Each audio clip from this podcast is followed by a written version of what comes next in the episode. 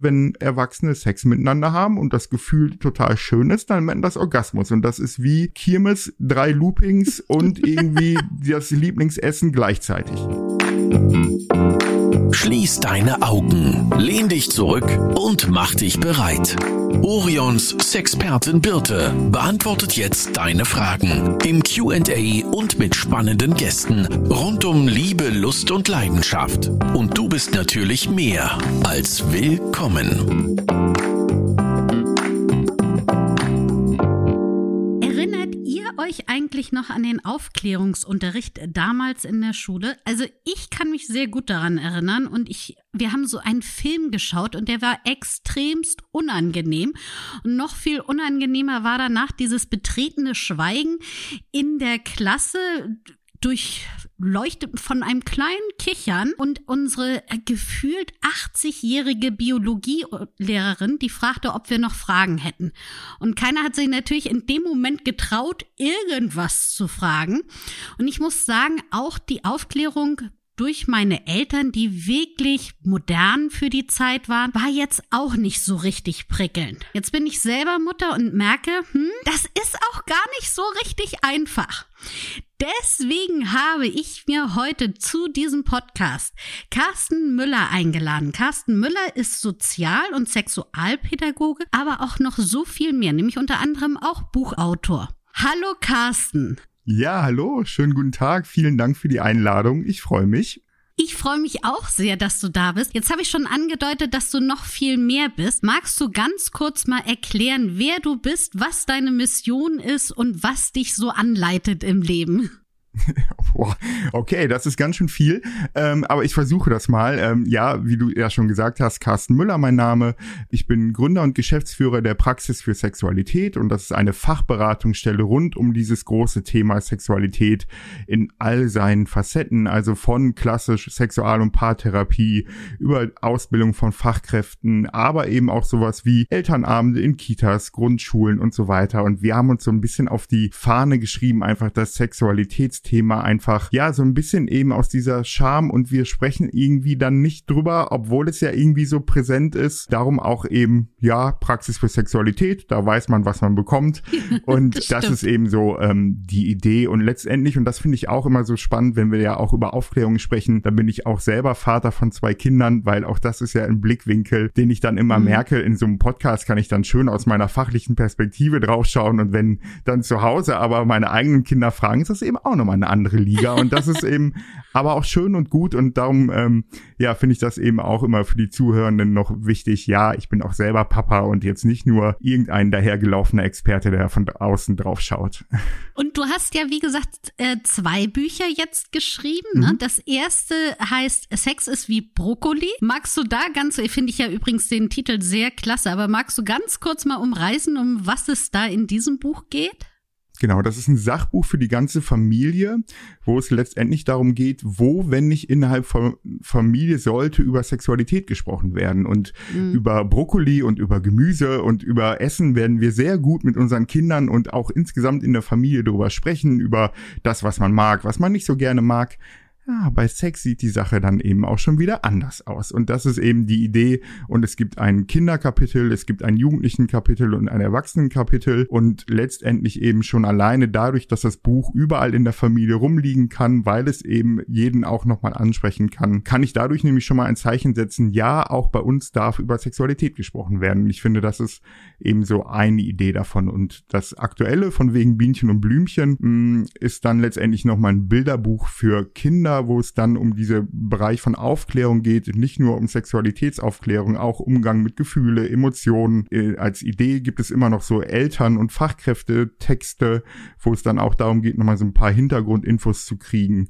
Genau, und das ist ein Bilderbuch ab fünf letztendlich. Genau, ich habe das Bilderbuch ja auch hier zu Hause und mein Sohn ist jetzt äh, gerade sechs geworden und ich habe es natürlich auch mit ihm angeschaut. Er war hellauf begeistert, weil es fängt eigentlich ja auch schon damit an, dass du ganz unterschiedliche Körperformen zeigst und auch unterschiedliche Familienmodelle zeigst. Und gerade das ist natürlich total schön, wenn Kinder das auch schon lernen, dass es eben nicht nur schwarz-weiß gibt, ähm, sondern ganz viele unterschiedliche Personen da draußen, aber eben auch Familienmodelle. Und das fand ich so wunderschön. Das hat so einen schönen Einstieg gegeben. Abgesehen davon, von dem Inhaltlichen, was richtig gut ist, sind auch die Illustrationen so toll geworden. Ja, vielen Dank. Also das freut mich sehr, weil ich glaube, das oder das war auch genau unser Antrieb in diesem Buch, letztendlich eben auch eine Vielfalt von Menschen und eine Vielfalt an Gefühlen und Emotionen eben nochmal aufzuzeigen. Und das Abgefahrene ist, glaube ich,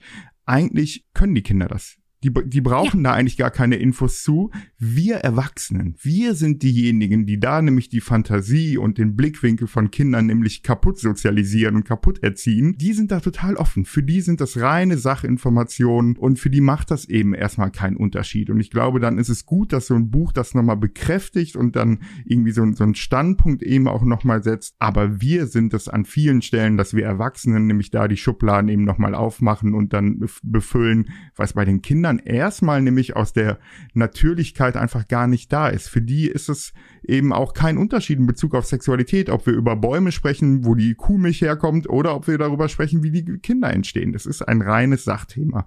Und wir Erwachsenen, wir haben andere Bilder, eigene Erziehung, Sozialisierung und so weiter und so weiter. Leider ist das ja hier jetzt ein Hörer-Podcast und man kann nicht sehen, wie ich die ganze Zeit nicke mit dem Kopf, weil genau das, was du beschreibst, ähm, habe ich auch mit meinem Sohn entdeckt. Also es gibt da eine Doppelseite, wo eben auch verschiedene nackte Menschen zu sehen sind und also mein Sohn hat auf ganz andere Dinge geachtet als ähm, ich jetzt zum Beispiel. Und das war so spannend. Also deswegen, das bringt auch so viel Spaß, mit den Kindern da durchzugehen und sich eben auch selber mal wieder zu hinterfragen, auf was man selber denn so achtet. Ja, und, und dadurch ist das eben auch so, so unglaublich tiefenentspannt, nämlich genau zum Beispiel Begriffe für Genitalien einfach auch klare Begriffe zu nutzen, weil für die Kinder ist das eine Sachinformation.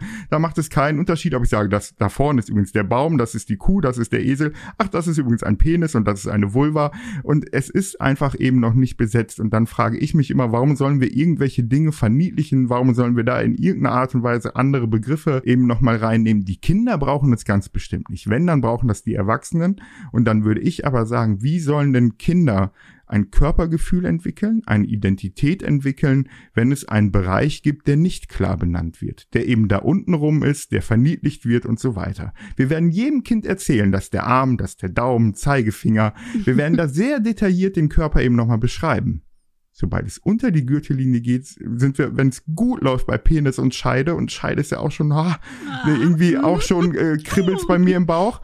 So, und dann sind wir aber immer noch nicht bei Hoden, bei Vorhaut, bei Klitoris, bei Schamlippen auch ein interessantes Wort. Wofür schämen wir uns ah, denn überhaupt ja. und so? Äh, mhm. dann sind wir eben auch nicht, dass es unterschiedliche Öffnungen eben nochmal für Kot und Urin gibt und so weiter und so weiter.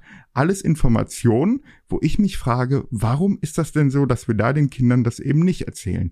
Weil wir somit ja auch ganz viel an Möglichkeit aus der Hand geben. Weil wenn ich was dazu erzähle, dann präge ich das Bild und von den Vorstellungen von Liebe, Partnerschaft und Sexualität. Ja. Wenn ich auf die Fragen nicht antworte, dann machen es große Geschwister, Nachbarskinder und im schlechtesten Fall Google, Alexa oder Siri. Und das ist eben, äh, dann habe ich keinen Einfluss mehr drauf. Also ich kann dir nur zustimmen und kommen wir nämlich zu diesen Benennen von ähm, Organen oder eben von dem gesamten Intimbereich. Und da kommen wir ja auch wieder dann zu diesem Schulthema, was ich ja eingangs ähm, gesagt habe. Und ich weiß das immer noch und das finde ich so gruselig. Es gibt immer noch Aufklärungsblätter, die einfach falsch sind im Biologieunterricht. Also angefangen, dass die Klitoris nicht existiert ist, ähm, sind eben auch ne, Begrifflichkeiten wie Schamlippen dort immer noch zugegen oder eben auch wirklich komplett falsche Bezeichnungen. Kannst du das auch bestätigen in deiner Arbeit? Ja, absolut. Ich würde sogar noch einen Schritt weitergehen, dass es in letzter Instanz in klassischen Aufklärungsunterricht, wenn es dann nicht so ideal läuft, dass es auch an andere Stellen nochmal so extern ausgelagert wird, wo dann Fachkräfte kommen, was ja dann auch super ist, da geht es in meiner Auffassung vor allem um Gefahrenabwehr. Nämlich Gefahr von Geschlechtskrankheiten und Gefahr von ungewollten Schwangerschaften. Ja. Das ist das, äh, worüber Aufklärung definiert wird und was der Fokus ist. Und dann sind wir nämlich bei all dem Schönen, was Sexualität nämlich ausmacht, das wird dann gnadenlos umschifft. Und das finde ich einfach unglaublich schade, weil das ist doch auch ein Wert an sich, dass Menschen eine Idee davon bekommen, was Sexualität und dann ist ja zum Glück auch Sexualität deutlich mehr als Penetration und Geschlechtsverkehr und so weiter. Und Kinder haben natürlich auch nochmal eine ganz andere Ausdrucksform von Sexualität, als das Erwachsene machen, als dass das alte Menschen haben und so weiter. Aber das als Wert an sich auch zu sehen und zu fördern äh, in Bezug auf Identität, Selbstwert, Körpergefühl, das sind alles Aspekte, wo man sich einfach eben auch fragen muss, ob da Schule einfach auch der richtige Ort für ist. Und da würde ich einfach auf jeden Fall ein großes Fragezeichen hintersetzen, wenn nicht Schule es eben auch schafft, da auch externe Menschen irgendwie mit reinzuholen. Und dann würde ich überhaupt keinen Vorwurf an die LehrerInnen oder ähnliches dann irgendwie machen, weil auch da, und das ist ganz spannend, dass in der Ausbildung von Fachkräften das Thema Sexualität einfach auch wenig bis gar nicht vorkommt. Also ein riesen Lebensbereich mhm. des Menschen, die wiederum dann mit Menschen arbeiten, einfach so umschifft werden. Und das ist einfach ein großes Thema und erleben wir im Bereich von Aus- und Fortbildung an ganz, ganz vielen Stellen. Äh, kleine Anekdote, sorry, dass ich ein bisschen aushole, aber äh, ich habe letztens eine Schulung für Hausärztinnen äh, zum Thema, wie spreche ich über Sexualität gemacht, weil in meiner Vorstellung so ein äh, Hausärztin ja einfach ein idealer Ort sind, wo Menschen mit ihren ersten sexuellen Problemen irgendwie landen. Ja. Ich habe selten so eine Sprachlosigkeit erlebt. Und natürlich oh. konnten die mir fachlich die Welt erklären. Das heißt aber immer noch nicht, dass ich eben auch drüber sprechen kann. Mhm. Und es bewusst anspreche und so weiter und so weiter. Und das ist eben nochmal spannend. Und da geht es, glaube ich, in vielen sozialen Bereichen so. Und das geht äh, bei LehrerInnen eben auch äh, darum. Und das ist dann wieder der Grund. Ja, wo, wenn nicht in Familie? So, ne? Und mhm. das ist, finde ich, eben nochmal, noch mal wichtig und spannend. So, und jetzt sagen wir mal, ich bin Mutter und kriege mit, wie mein Kind aus der Schule mit Aufklärungsmaterial nach Hause kommt und sehe dort eben Begriffe wie Schamlippen, sehe, dass da keine Klitoris eingezeichnet ist. Hast du da einen Tipp, wie soll ich denn dann reagieren? Naja, im Idealfall habe ich ja schon von wegen Bienchen und Blümchen vor der Schule einfach schon mal mir angeschaut. Nein, Scherz beiseite. Also ich finde eben schon so, dass man da einfach auch klar nochmal sagen darf, das sind die Materialien, die in der Schule irgendwie da sind. Aber ich habe hier nochmal andere und ich möchte auch diese Info nochmal geben. Noch hinzu, dass ich eben auch finde, dass man da durchaus auch Kontakt zur Schule suchen darf. Das würde man ja bei anderen Themen auch machen. Also ah, wenn, wenn bei Mathe äh, die LehrerInnen äh, sagen, äh, 3 plus 2 ist 6, dann würden wir auch sagen, hallo, habt ihr noch einen Schaden? Das ist doch nicht so, das ist doch auf einer Sachebene falsch. Ja. Ja, und wenn doch dann auf der Sachebene im Biologieunterricht falsche Dinge vermittelt werden, dann finde ich, haben wir auch die Verpflichtung, das Kindern auch zu erzählen auf der einen Seite und dann auch für, äh, dafür einzustehen, dass sich das verändert. Absolut. So, jetzt kommen wir aber dazu, und das wissen wir auch. Du bist, ähm, wie gesagt, Vater, ich bin Mutter. Das äh, mit der Aufklärung und die richtige Sprache zu Hause wählen, das stellt man sich ja auch manchmal ein bisschen einfacher vor, als es dann nachher wirklich ist, wenn dann das Kind vor einem steht oder wenn man erstmal sagt, du, ich hätte da ein Gespräch, was ich gerne mit dir führen möchte. Hast du da so ein paar Tipps ähm, mhm. an uns Eltern? Ja, ich finde es erstmal wichtig, dass es mir gar nicht darum geht, dass man jetzt an irgendeinem Punkt das große Küchengespräch führen muss und das große Aufklärungsszenario da irgendwie runterrattert, sondern in meiner Auffassung ist erstmal Aufklärung auf was Selbstbestimmtes, was von den Kindern eben ausgeht, dadurch, dass die Kinder neugierig sind, dass sie Fragen stellen und so weiter. Das kann ich dadurch nochmal fördern, dass ich zum Beispiel unterschiedliche Materialien und Bücher auch anschaffe und sage, zu dem Thema steht da vorne was im Regal. Wenn das für dich spannend ist, kannst du reinschauen oder kannst auch Fragen stellen und so weiter. Und dann finde ich es wichtig, eben auf die eine Frage zu antworten. Und nicht, weil sich jetzt die Aufklärungstür öffnet, das komplette Szenario irgendwie runterzurattern, sondern die eine Frage beantworten. Und wenn ich das mhm. Gefühl habe, boah, scheiße, ey, wie sage ich das denn jetzt? Ja, dann darf man sich auch Zeit verschaffen. Dann darf ich auch sagen, boah, mit der Frage habe ich jetzt nicht gerechnet, da muss ich mir jetzt erstmal überlegen, wie ich dir das beantworte. Aber, und das finde ich wichtig, dann haben wir auch die Verantwortung, auf die Frage an einer anderen Stelle einzugehen und zu sagen, gestern hast du mich das gefragt, ich habe mir jetzt überlegt, so und so kann ich dir das beantworten. Und dann kann es sein, dass natürlich eine nächste Frage sich daraus entwickelt. dann bin ich wieder dran. Aber ich erlebe das ganz oft, dass es bei Kindern eben auch die eine Frage ist und dann beantworte ich die. Und das ja. ist so, glaube ich, ein ganz wichtiger Part. Und letztendlich kann man das ja auch, ich, ich sage so ganz, ganz gerne, wenn man das selber nicht gelernt hat im Rahmen von eigener Erziehung, Sozialisierung, dann ist das ja wie eine neue Sprache, die man irgendwie lernen muss. Und dafür braucht es auch Vokabeltraining. Und da bewusst auch, wenn man in Beziehungen ist, zum Beispiel auch mit PartnerInnen mal drüber zu sprechen, boah, wie benennen wir denn jetzt Geschlechtsteile eigentlich bei den Kindern? Und ja. Äh, das ist auch für Partnerschaft ist das durchaus auch gut, darüber mal zu sprechen. ähm, auch äh, und dann vielleicht auch sogar die Ausfahrt nochmal zu nehmen, zu überlegen, ob äh, man innerhalb von Paarbeziehungen da eigentlich auch unterscheidet, ob man während Sexualakt andere Begriffe ne nimmt, als wenn ich jetzt meinem Kind was erzähle und so. Das ist durchaus auch spannend. Aber dadurch komme ich dann ja eben auch nochmal ins Gespräch. Und trotzdem, bei aller Selbstbestimmtheit, die ich gerade so sagte, würde ich schon von der Faustformel her sagen, ein Kind, was in die Grundschule kommt, sollte auf einer Sachebene wissen, wie ein Kind entsteht.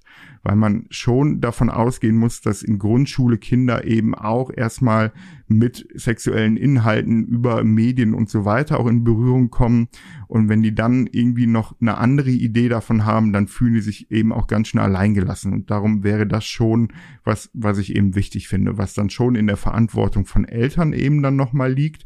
Also dann geht es mir nicht darum, dass dann ErzieherInnen in Kita auf einmal dann äh, das übernehmen, da finde ich eben auch, wenn die Kinder da was fragen würden, dann finde ich, die ist die Verantwortung bei den ErzieherInnen, aber sonst ist das dann erstmal Elternverantwortung. Und ja, durchatmen und ein ganz wichtiger Tipp, bitte nicht gemeinsam Kinderfragen in Bezug auf Sexualität googeln. Das ist ja so ein, so ein Part, den man ganz schnell irgendwie hat, dass man irgendwelche Fragen von Kindern, boah, keine Ahnung, aber können wir gemeinsam googeln. Finde ich grundsätzlich total gut, von der Beziehungsebene total sinnvoll, aber nicht bei Sexualitätsfragen, weil da in der Regel eben die Antworten, die man da findet, mehr Erklärungsbedarf aufwerfen, als dass sie dann in dem Moment nochmal helfen. Und das finde ich total wichtig, da dann eher auf analoge Medien oder sich vorher zu informieren, wo sind gute Seiten, die dann kindgerecht das Ganze auch aufarbeiten. Ja, gerade weil das ja auch für viele Eltern eine sehr, ein sehr unsicheres Terrain ist, weil man eben, man selber ja auch nicht täglich, ähm, in den meisten Fällen täglich über Sex spricht und es man, wie du schon richtig sagtest, viele müssen es ja auch erstmal lernen, überhaupt mit seinem Partner oder der Partnerin ähm, über Sex zu reden. Und wenn man da so unsicher ist, würde man ja auch diese Unsicherheit äh, auf die Kinder übertragen. Und dann ist es vielleicht ganz gut, wenn man sich vorher einmal kurz diese Durchatmungspause gönnt, um zu sagen, wie würde ich das denn gerne an mein Kind rüberbringen, ohne dass das für irgendjemanden unangenehm ist. Ja, absolut. Und trotzdem eben diese, diese Wichtigkeit aber einfach nochmal zu sehen, weil ich auch erlebe, weiß nicht, wenn ich auf Elternabende bin in Kitas oder Grundschulen, dass dann oft auch so eine Frage gestellt wird, ja, aber ist das nicht so, dass wir die Kinder da überfordern und das ist doch eben auch sowieso schon äh, Sexualität überall und ja, das stimmt, Sexualität ist mhm. überall umso mehr Aufklärung denn je braucht es in meiner Auffassung, weil einfach die Kinder deutlich eher mit Sexualität durch die unterschiedlichsten Dinge in Berührung kommen und um das eben auch in ein Gleichgewicht zu kriegen, müssen wir was anderes in die Waagschale werfen. Wenn es nur das mediale Internetbild von Sexualität auf die Kinder eintrifft, dann wird das ein Bild von Sexualität in irgendeiner Art und Weise prägen. Aber wenn ich vorher schon Antworten geliefert habe, dann habe ich ja wieder diese Einflussfaktoren. Und darum also dieses vor Sexualität beschützen, das wird nicht funktionieren. Ich kann dadurch, dass ich begleite, dass ich Kinderfragen beantworte, dass ich einen Raum für sexuelle Entwicklung kindliche sexuelle Entwicklung eben gebe, werde ich das adäquat und gut eben nochmal begleiten können. Ich mache da ganz gern so ein Süßigkeitenbeispiel. Wenn ein Kind nie Zugang zu Süßigkeiten hat und irgendwann hat es dann Zugang zu Süßigkeiten, die Gefahr, dass das maßlos wird, ist ja deutlich größer, als wenn es immer mal wieder kleine Häppchen gibt.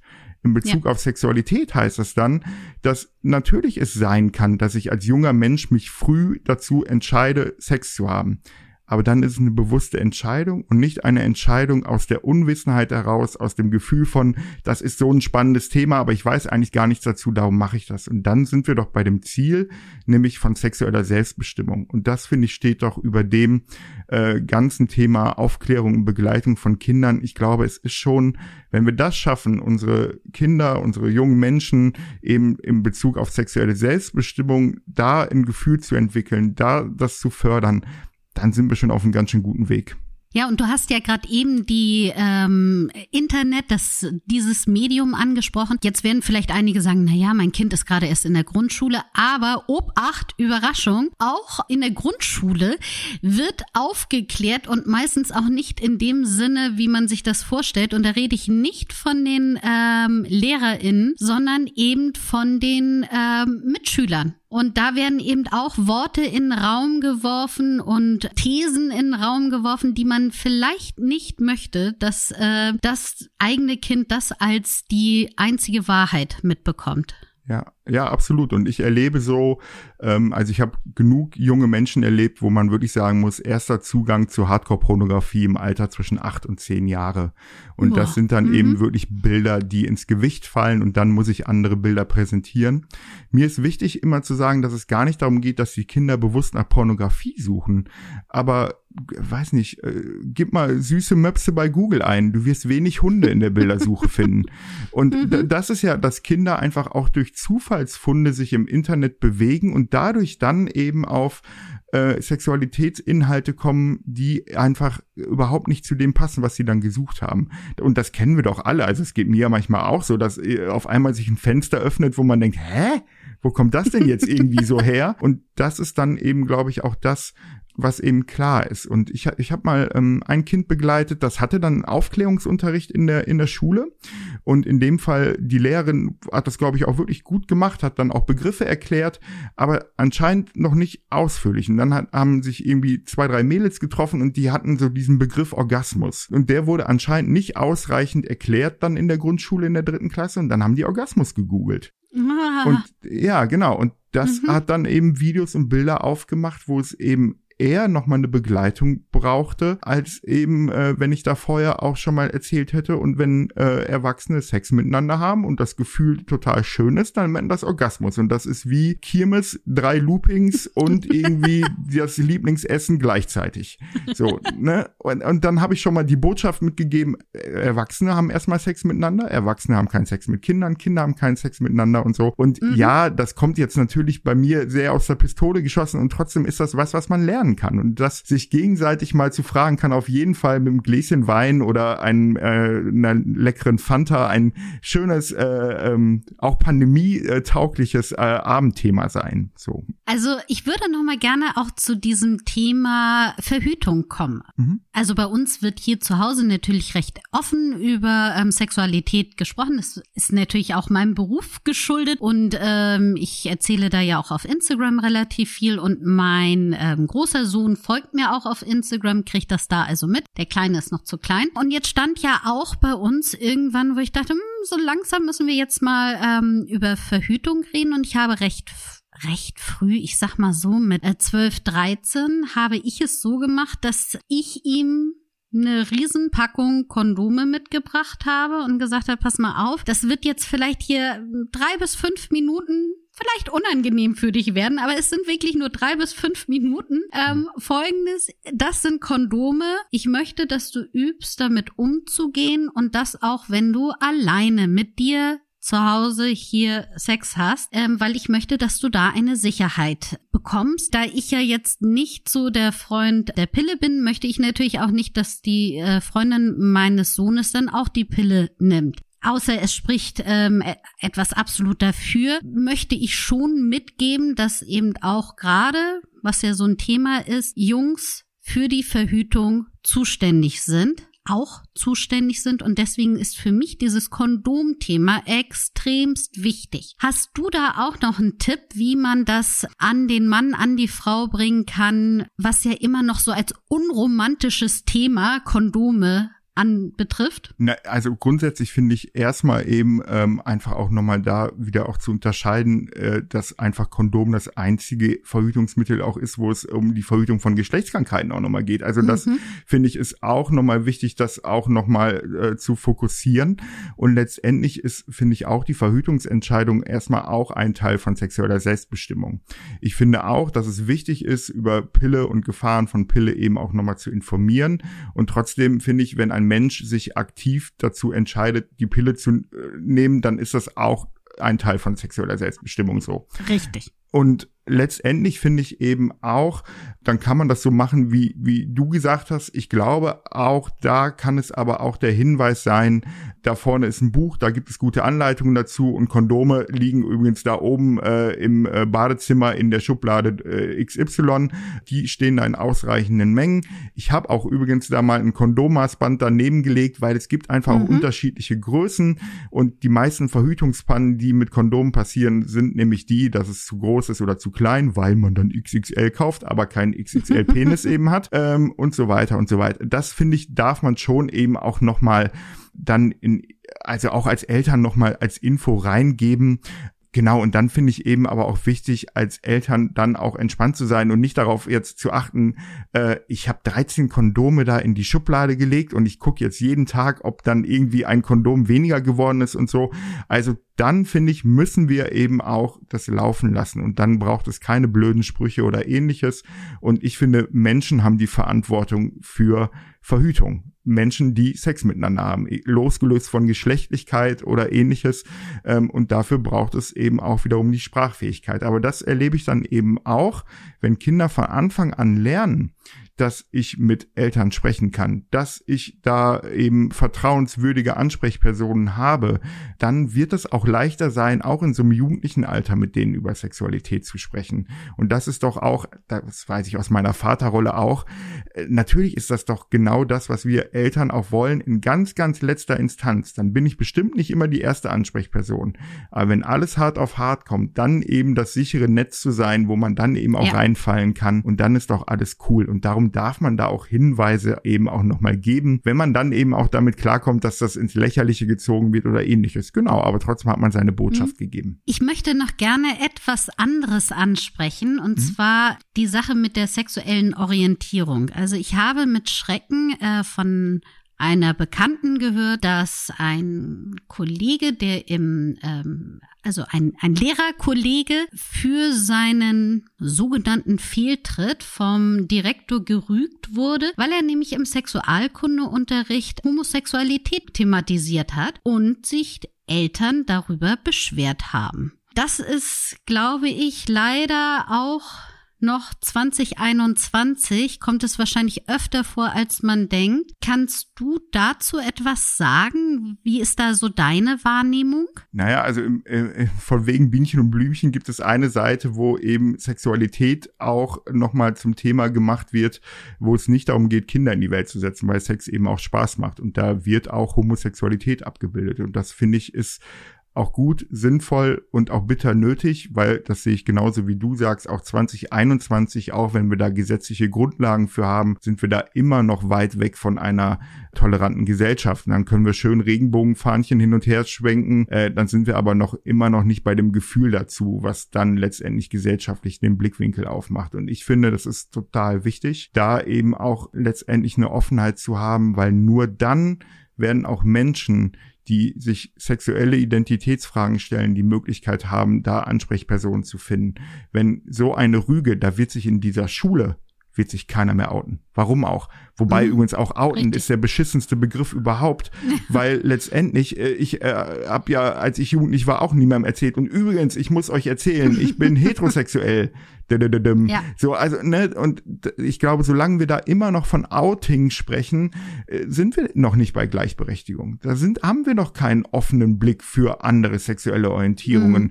Ähm, und da finde ich, ist einfach Toleranz was, was wir eben bei den Kindern unglaublich fördern können, dadurch, dass wir eben auch Dinge dann nochmal erzählen. Und eben auch, natürlich erzähle ich Kindern ja. Und es dürfen auch übrigens äh, zwei Männer heiraten, zwei Frauen heiraten. Es gibt unterschiedliche Lebensformen, es gibt unterschiedliche Familienkonstrukte, weil auch da braucht es doch eine Identität. Und wie viele Kinder werden in unterschiedlichsten Familienkonstrukten groß? Und das ist ja auch gut so. Und das ist ja nicht so, dass sie deswegen weniger Liebe erfahren oder ähnliches. Und da einfach braucht es eine große Stimme von Offenheit und ja, schrecklich, was du erzählst. Also kann ich nicht anders sagen, weil das einfach so viel letztendlich kaputt macht, was viele, viele Menschen in den letzten Jahren für gekämpft haben. Und das, ja, ist, glaube ich, lange noch nicht, weil wir jetzt eine gesetzliche Grundlage dafür haben, dass das überall irgendwie da ist, ne? Sei es irgendwie Leistungssport, äh, wenn wir schon bei Fähnchen sind, mhm. was dann äh, Fußball auch angeht und so weiter. Wenn ein Herr Lahm äh, immer noch empfiehlt Menschen, äh, dass sie sich nicht outen sollen,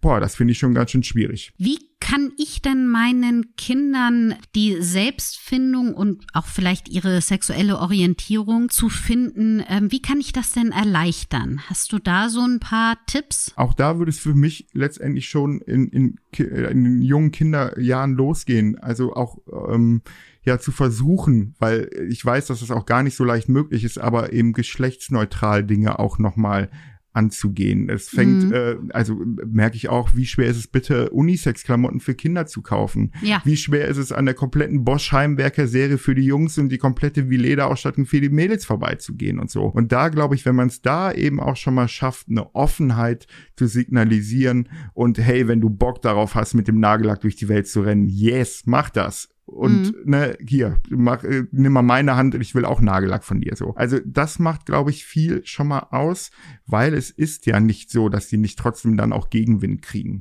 Es ist ja nicht so, dass es nicht andere Kinder und auch andere Erwachsene gibt, die den Kindern dann suggerieren, nee, du darfst, also du bist doch ein Junge, warum trägst du denn einen Rock und so, das geht doch nicht mhm. und so. Ich glaube, da geht es dann eben schon los und letztendlich einfach auch einen Schutzraum herzustellen. Und der Schutzraum ist eben dann auch zu Hause. Und hier darfst du auch erstmal so sein und darfst sagen, was du denkst und möchtest und eben auch fragen. Und das sind, glaube ich, Dinge, die da eben nochmal wichtig sind und trotzdem eben aber auch nicht zu drängen, also nicht irgendwie auch so äh, auf den heißen Stuhl zu setzen oder so, sondern eher Angebote zu machen, Hand reichen, aber Hand nehmen müssen dann die jungen Menschen selber. Absolut. Also bei uns ist gerade größter Trend äh, Nagellack. Also ähm, es glitzert. In, hallo. es super. glitzert und es gibt so viele Farben und ich habe auch so viele Farben zu Hause. Also und da sind aber das ist so eine ganze gemischte Gang, die alle Nagellack im Moment tragen. Also das kommt gerade sehr gut an bei uns. Ja, schön. Und, und ich glaube, das ist wirklich was, was einfach auch einen Mehrwert hat, weil es eben dann identitätsfördernd eben auch nochmal ist, weil das Ausprobieren und das eben auch in andere Rollen reinschlüpfen und so, das ist doch dann so ein Puzzle, was dann eben auch eigene Identität irgendwie zusammenbastelt. Und wenn ich dadurch dann eben, dass ich auch Fragen beantwortet bekomme, dass ich ein Körpergefühl entwickeln kann, weil ich Begriffe eben für meinen Körper habe, dass ich über Gefühle sprechen kann, das können so viele Erwachsene nicht. Und da, da eben, ähm, das ist so das, was in meiner Auffassung auch ganz viel Sexualität in äh, der Arbeit mit Kindern dann eben nochmal ausmacht, was dann gar nicht in diesem erstmal sexuellen Raum passiert, so, sondern das ist dann Aufklärung, die dann eben auch nochmal breiter gefasst wird. Ja, die aber genauso wichtig oder beziehungsweise die genauso dazugehört, finde ich. Ja, absolut. Kannst du sagen, gibt es so ein paar Sachen, wo man vielleicht seinen Kindern Grenzen setzen sollte, wenn sie sich zum Beispiel selbst erkunden oder ähm, gibt es irgendwelche Regeln, die man vielleicht aufstellen sollte? Ja, ich finde immer auch wichtig, genau, dass eben erstmal, äh, wenn sich Kinder schöne Gefühle machen, wenn die sich selber äh, reiben und streicheln, ist das erstmal ein völlig normaler Entwicklungsschritt. Das finde ich eben nochmal wichtig. Und trotzdem gibt es natürlich angemessene Orte und weniger angemessene Orte. Bei Oma am Küchentisch sonntags nachmittags ist vielleicht kein angemessener Ort. Darauf kann ich hinweisen. Darauf kann ich dann sagen, nee, hier bitte bleibt die Hose an und auch die Hand bitte äh, aus der Hose raus. Und jetzt gehst du aber auch erstmal Hände waschen. Also auch da hilft wieder die Sachebene. Ja. Ähm, und letztendlich aber in deinem Zimmer, da darfst du dir auch schöne Gefühle machen. Also ich arbeite gerne über Orte. In der Küche essen wir gemeinsam, im Wohnzimmer schauen wir Fernsehen, spielen zusammen. Und in deinem Zimmer, da darfst du dir auch schöne Gefühle machen. Und ähm, wenn es dann um diesen Bereich von so kindlichen Rollenspielen, also so sogenannte Doktorspiele eben nochmal geht, auch da finde ich es wichtig, mit den Kindern Regeln zu besprechen, weil sonst können die, also solche Spiele brauchen Regeln, wie andere Gesellschaftsspiele auch, und sonst können die sich ja auch nicht dran halten. Also da so Thema Freiwilligkeit, wir spielen solche Spiele nur mit ähm, Kindern, nicht mit Erwachsenen oder Jugendlichen, ähm, wir stecken uns keine Körperteile oder Gegenstände in Körperöffnungen, Hilfe holen Holen ist kein Petzen. Das wären so Regeln, die da in meiner Auffassung wichtig sind und die aber auch gut mit den Kindern besprochen werden können. Und dann, wenn vielleicht doch mal Spiele zu weit gehen, habe ich aber andere Möglichkeiten, eben das auch zu thematisieren. Hey, wir haben doch gesagt, dass äh, ihr nicht irgendjemanden unter Druck setzen sollt oder so. Und dann habe ich einfach eine andere Möglichkeit, als wenn ich solche Regeln nicht eingeführt habe. Jetzt habe ich noch eine andere Frage, weil gerade so ähm, bei Mädchen ist ja auch das Thema der ähm, Hygiene. Also, ne, weil wir eben nicht von außen ähm, stimulieren, sondern ja von innen. Und da ist es eben wichtig, dass man nicht gerade kurz vorher draußen in der Sandkiste gespielt hat weil dort eben also die Problematik dann irgendwie ähm, eine Infektion zu haben oder ähnliches da sein kann. Wie kann ich das denn angehen, ohne dass das gleich wieder so ein unangenehmes Thema wird? Naja, indem ich auch da wieder, das wird ja dadurch ermöglicht werden, dass ich ein Körpergefühl auch für meinen Intimbereich habe. Wenn ich da mhm. wieder Begriffe habe, wenn ich da eben auch gewohnt bin, mich vielleicht auch schon mal angeschaut haben, also bitte Handspiegel auf jeden Fall in ein Badezimmer legen, muss man den Kindern ja. nicht erzählen.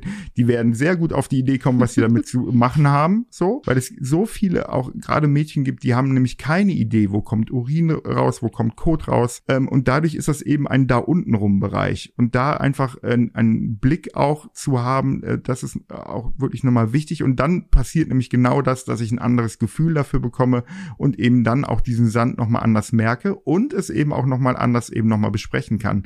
Und auch da hilft, finde ich, wieder genau diese Sachebene.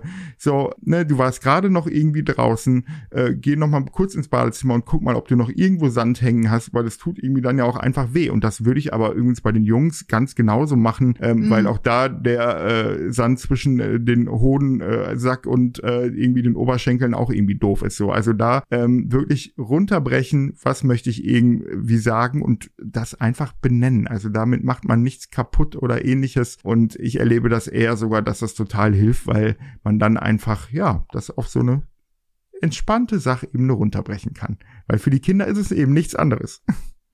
Ja, das stimmt. Das äh, hast absolut recht. Ich fand das sehr gut mit dem Handspiegel, weil ich hatte mal eine Diskussion, wo es nämlich darum ging, dass Männer wenn jetzt, wenn Männer ihren ähm, Penis und ihre Hoden verlieren würden und die wären ausgestellt ähm, im Fundbüro, dann wüsste jeder Mann sofort, ah, da oben links, das ist ja meiner. Ich hätte mhm. zwar lieber den unten rechts, aber der da oben links ist meiner. Bei Frauen ist es ja nicht so. Frauen würden wahrscheinlich ihre Vulva nicht im Fundbüro wiedererkennen. Mhm.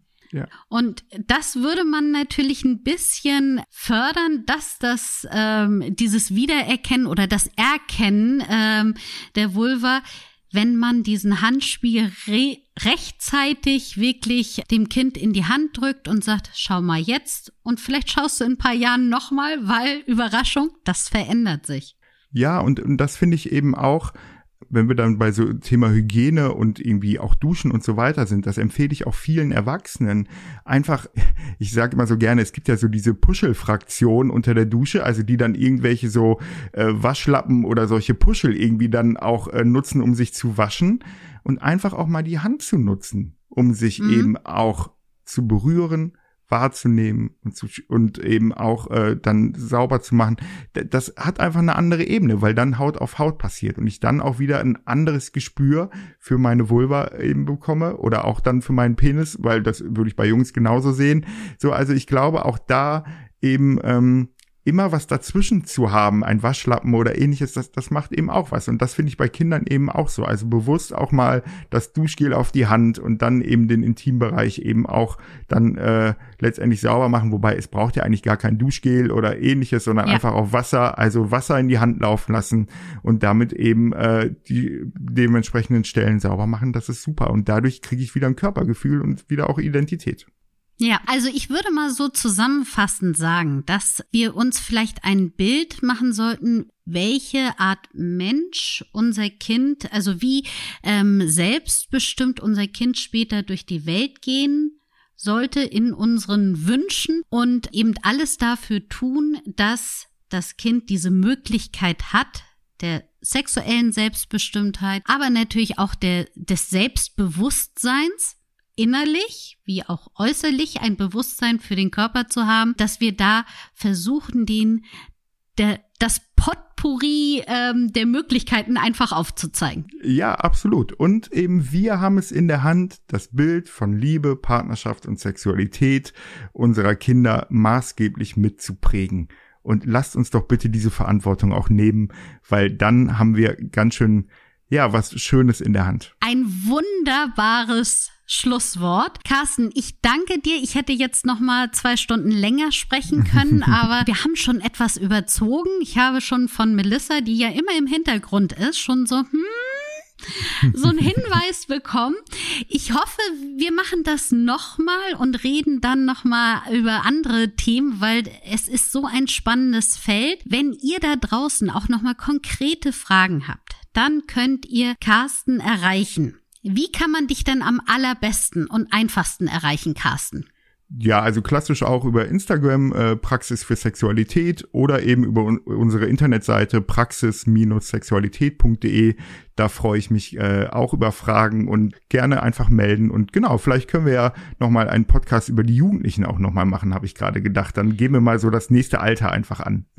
Sehr gut, das machen wir auf jeden Fall. Ich danke dir und wenn danke ihr, wie auch. gesagt, auch jetzt noch Fragen an uns habt, ähm, speziell, dann dürft ihr die natürlich sehr gerne stellen und zwar an podcast.orion.de und ich freue mich schon sehr aufs nächste Mal. Tschüss.